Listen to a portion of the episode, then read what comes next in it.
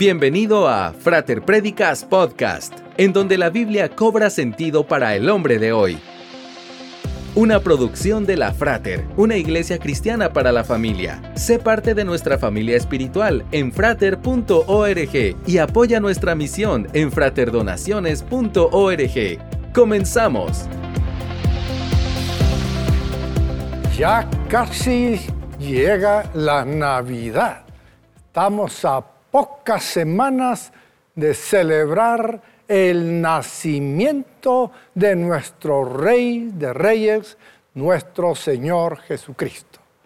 Y precisamente en nuestro estudio bíblico sobre el Evangelio según Lucas, hoy tocaremos el tema El Rey más esperado.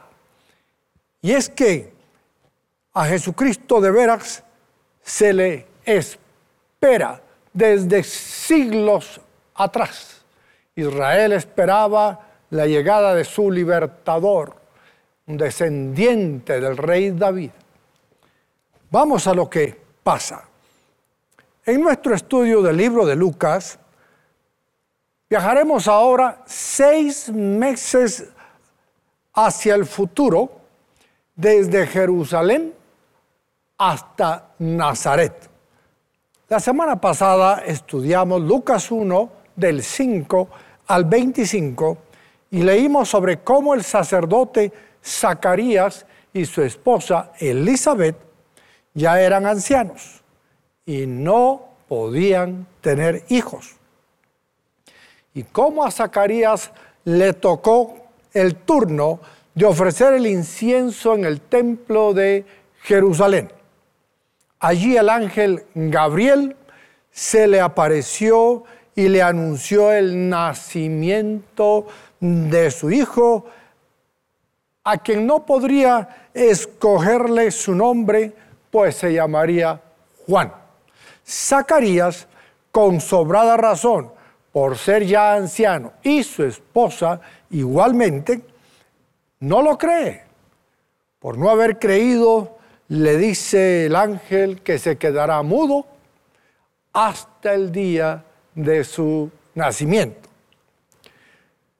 Recordamos también que hubo 400 años de silencio en los que Dios no habló por profeta alguno, desde el libro de Malaquías hasta antes del nacimiento de Jesús. Ahora, por medio del ángel Gabriel, se anuncia la llegada de Juan, quien desde el vientre sería lleno del Espíritu Santo. Por medio de Juan, muchos volverían a Dios.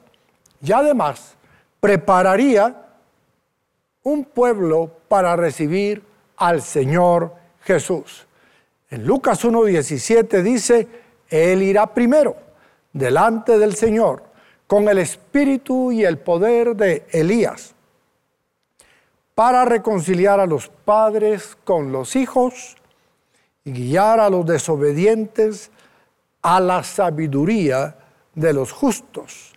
De este modo, preparará un pueblo bien dispuesto para recibir al Señor. Hoy estudiaremos el anuncio de un nuevo nacimiento, el nacimiento del rey más esperado. Abra su Biblia en Lucas 1, 26. A los seis meses, Dios envió al ángel Gabriel a Nazaret, pueblo de Galilea, a visitar a una joven virgen comprometida para casarse con un hombre llamado José descendiente de David. La Virgen se llamaba María. El ángel se acercó a ella y le dijo, te saludo, tú que has recibido el favor de Dios. El Señor está contigo. Ante estas palabras, María se perturbó y se preguntaba qué podría significar este saludo. No tengas miedo, María. Dios te ha concedido su favor. Le dijo el ángel, quedarás encinta y darás a luz un hijo y le pondrás por nombre Jesús. El ángel Gabriel anunció la llegada del rey más esperado, Jesús el Salvador de los pecados. En Israel esperaban a un rey libertador del imperio y de la opresión romana. Por eso en Hechos 1.6 leemos, entonces los que estaban reunidos con él le preguntaron, Señor, ¿es ahora cuando vas a restablecer el reino a Israel? No les toca a ustedes conocer la hora ni el momento determinado por la autoridad misma del Padre, les contestó Jesús. Pero cuando venga el Espíritu Santo sobre ustedes, recibirán poder y serán mis testigos, tanto en Jerusalén como en toda Judea y en Samaria y hasta los confines de la tierra. Dios no le da un rey terrenal con fecha de caducidad, de muerte, sino uno celestial y eterno. Juan 18, 35 dice, ¿acaso soy judío? Replicó Pilato. Han sido su propio pueblo y los jefes de los sacerdotes los que te entregaron a mí. ¿Qué has hecho? Mi reino no es de este mundo, contestó Jesús. Si lo fuera, mis propios guardias pelearían para impedir que los judíos me arrestaran. Pero mi reino no es de este mundo. Así que eres rey, le dijo Pilato. Eres tú quien dice que soy rey.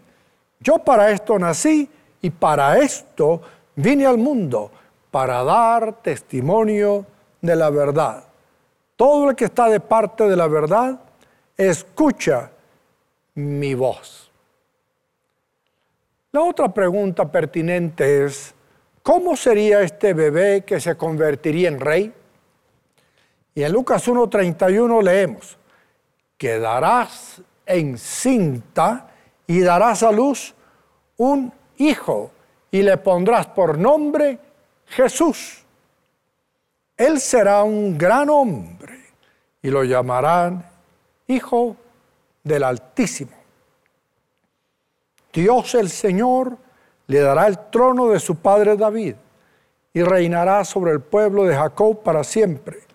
Su reinado no tendrá fin. ¿Cómo podrá suceder esto?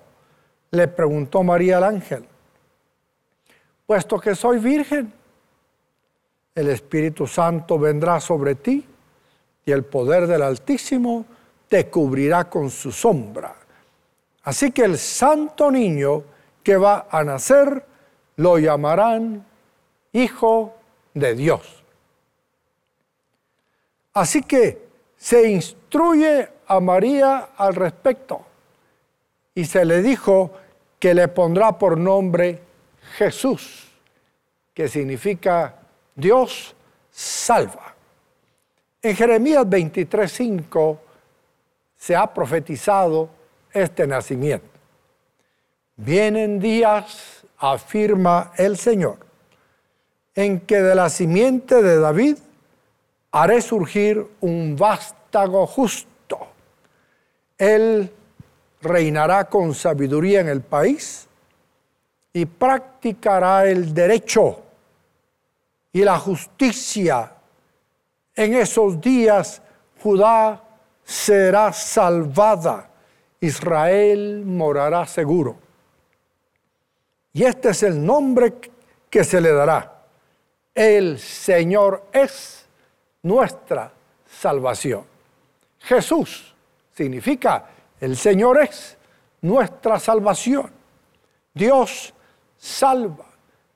Desde el principio, María supo que Jesús sería el Salvador del mundo. Una información impactante para cualquier madre que antes de quedar embarazada ya sabía el nombre, el género del niño, el destino del niño, y eso es lo que Dios puede hacer e hizo con el nacimiento de Jesús. Claramente le dijo que sería un gran hombre. En el mundo hay muchos hombres, pero sobre todos los hombres está Jesús. Un personaje reconocido por todos. Ya más de dos mil años hace que nació y sigue siendo reconocido como un gran hombre. Lo llamarán Hijo del Altísimo. Dios, el Señor, le daría el trono de David su padre y reinará sobre el pueblo de Jacob para siempre. Su reino no tendrá fin. Si Israel esperaba un libertador político que les restaurara la época davídica, pero Jesucristo vino para establecer un reino eterno. El santo niño que va a nacer lo llamarán Hijo de Dios. Isaías 7:14 dice, por eso el Señor mismo les dará una señal. La Virgen concebirá y dará a luz un hijo y lo llamarán Emanuel. En hebreo, Emanuel significa Dios con nosotros. Dios con nosotros significa Emanuel. Bueno, se profetizó cientos de años antes el nombre que tendría nuestro Señor. Jesucristo precisamente nació acá con, de María por obra del Espíritu Santo, pero como dice en Juan 1.1, en el principio era el verbo y el verbo era con Dios y el verbo era Dios. El verbo habitó entre los hombres. Dios mismo. Dios con nosotros. El Rey Jesús, a diferencia de todos los demás, no viviría a expensas del pueblo, sino que moriría a favor del pueblo para reconciliarlos con Dios. Primera Pedro 3:18 dice, porque Cristo murió por los pecados una vez por todas, el justo por los injustos, a fin de llevarlos a ustedes a Dios. Él sufrió la muerte en su cuerpo, pero el Espíritu hizo que volviera a la vida. Y en Lucas 9, 22 dice, el Hijo del Hombre tiene que sufrir muchas cosas y ser rechazado por los ancianos, los jefes de los sacerdotes y los maestros de la ley. Es necesario que lo maten y que resucite al tercer día. El anuncio de este nacimiento fue dado a María ¿Qué nos dice Lucas sobre María? Que vivía en la ciudad de Nazaret. Leamos Juan 1.45. Felipe buscó a Natanael y le dijo, hemos encontrado a Jesús de Nazaret, el hijo de José, aquel de quien escribió Moisés en la ley y de quien escribieron los profetas. De Nazaret, replicó Natanael. ¿acaso de allí puede salir algo bueno? Ven a ver, le contestó Felipe. Los judíos no veían con buenos ojos y menospreciaban a los que vivían en la región de Galilea, en donde quedaba Nazaret. Galilea era conocida como ciudad de los gentiles. De un lugar menospreciado, Dios hace la diferencia y la sigue haciendo hoy. Y aquí es donde digo, no importa de qué lugar somos, de dónde hayamos nacido. La gente a veces puede menospreciarnos por nuestro lugar de origen.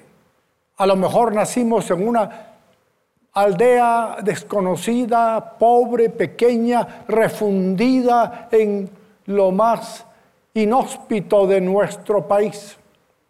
No importa de qué raza, no importa de qué posición social, porque Dios el Todopoderoso puede tomar lo vil del mundo para avergonzar a los santos, lo necio para avergonzar a los sabios.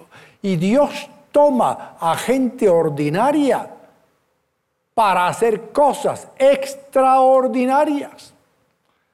María no era una mujer de la alta alcurnia, no era una jovencita común y corriente, de un pueblo menospreciado por los gentiles. Y sin embargo, era menospreciado por los judíos porque allí vivían muchos gentiles.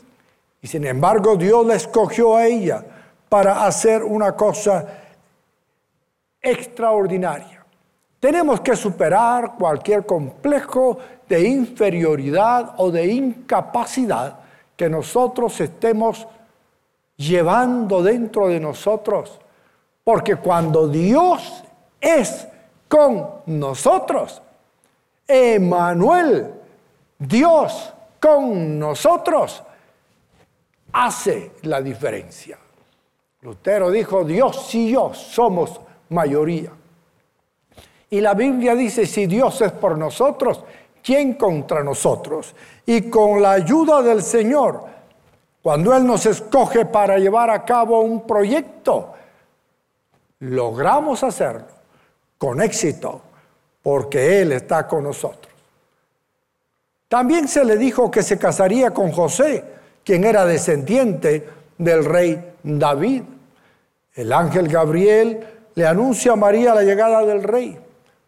Tome nota que en la primera aparición de Gabriel a Zacarías se involucra el templo, un sacerdote, la oración de un pueblo y una misión para Juan el Bautista.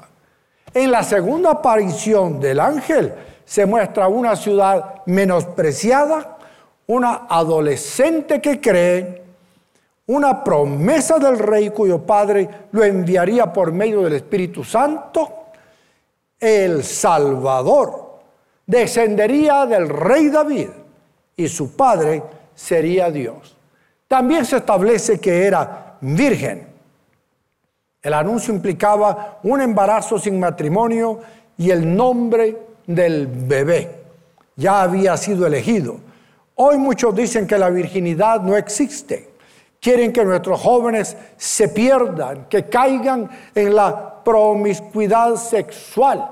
Y algunos están abogando porque se legalice la pedofilia, la relación entre adultos y niños.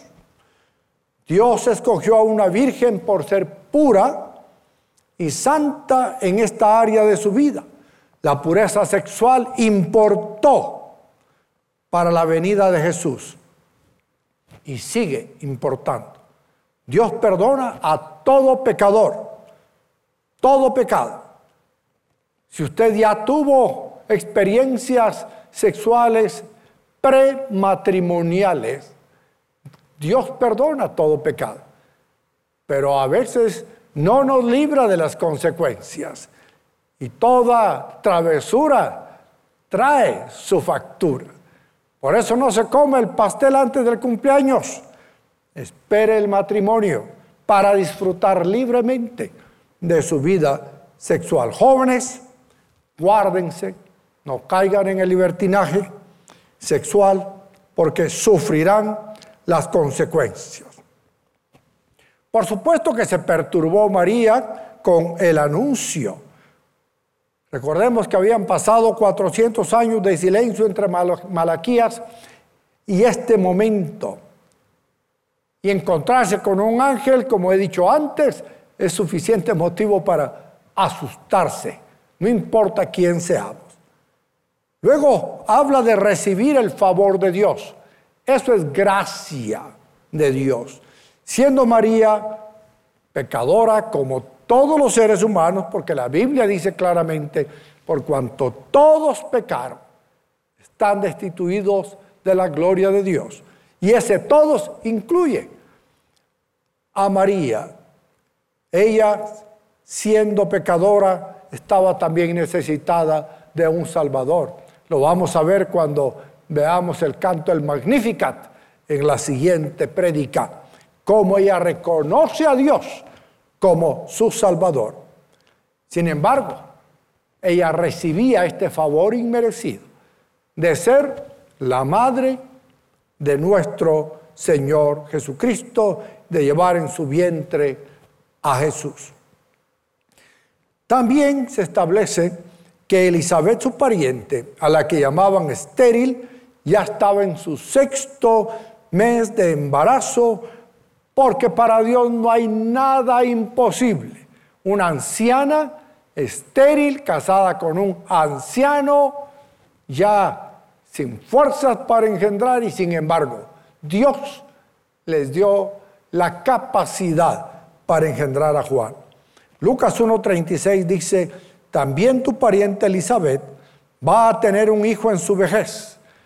Eh, de hecho, la que decían que era estéril ya está en el sexto mes de embarazo. Porque para Dios no hay nada imposible.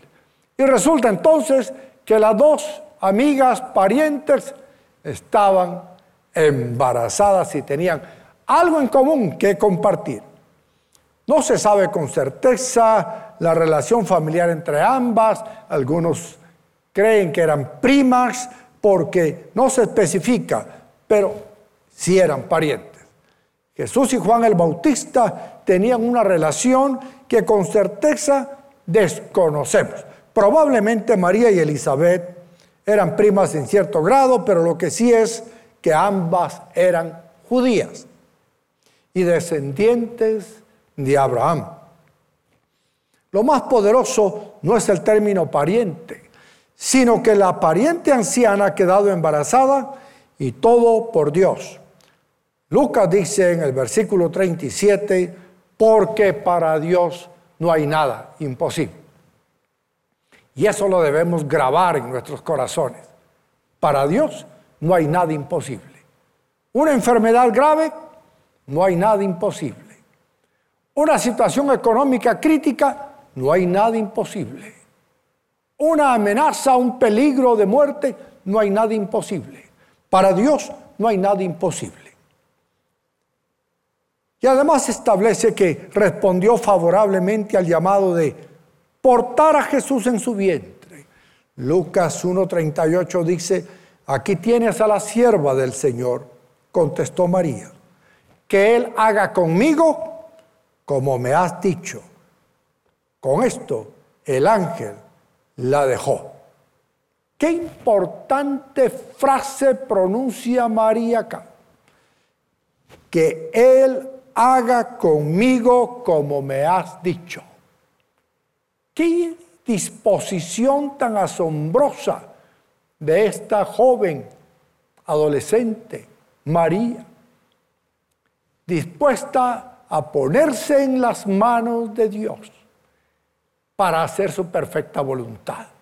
Así todos nosotros tomamos esa actitud y nos disponemos a aceptar la soberanía de Dios y que su perfecta voluntad se haga en nuestra vida todo será mejor.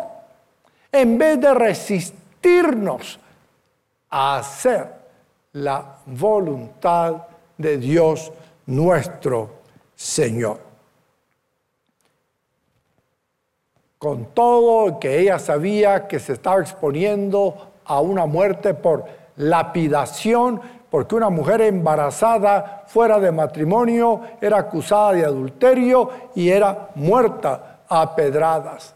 Y sin embargo, María dijo que se haga todo como Él quiera. Todavía no se había casado con José, todavía no había tenido relaciones sexuales con ningún hombre y arriesgó su vida por hacer la voluntad de Dios. Oremos al Señor. Y si usted, amigo, quiere que Dios esté con usted y poder decir también, Emanuel, Dios con nosotros, yo le invito a que en este momento te reconozca a Jesucristo como su Señor y Salvador personal. Si quiere hacerlo, ore conmigo esta oración. Padre nuestro que estás en el cielo, reconozco que soy un pecador y me arrepiento por todos mis pecados. Te pido Dios que tomes mi vida, que la transformes y que me hagas una nueva criatura. Quita de mí el pecado, el temor, el rencor, la culpa, los vicios, la angustia. Lléname, Señor, con tu Espíritu Santo. Dame de tu amor, de tu gracia, de tu favor, y hazme un hijo de Dios. Por la fe en Jesucristo, quien murió por mí en la cruz, fue sepultado, resucitado y sentado a la diestra de Dios Padre. Me entrego a ti, Señor, y que se haga conmigo como tú quieres. Amén. Amigo, usted que tomó esta decisión, de, entre a nuestra página soynuevo.org. Dele clic a ese link que va a encontrar y pasará a una sala virtual donde nuestros hermanos en la fe le guiarán para saber cómo seguir creciendo en la vida cristiana. Que Dios le bendiga, que Dios le guarde y espero que se conecte en nuestro próximo Frater Life. Esperamos que este podcast haya sido de edificación para tu vida. Te esperamos en el fraterlife.com los miércoles y sábados a las 20 horas y los domingos a las 7, 10, 12 y 18 horas. Para sostener la obra de Dios con tus diezmos y ofrendas, ingresa a fraterdonaciones.org. La Frater, una iglesia cristiana para la familia.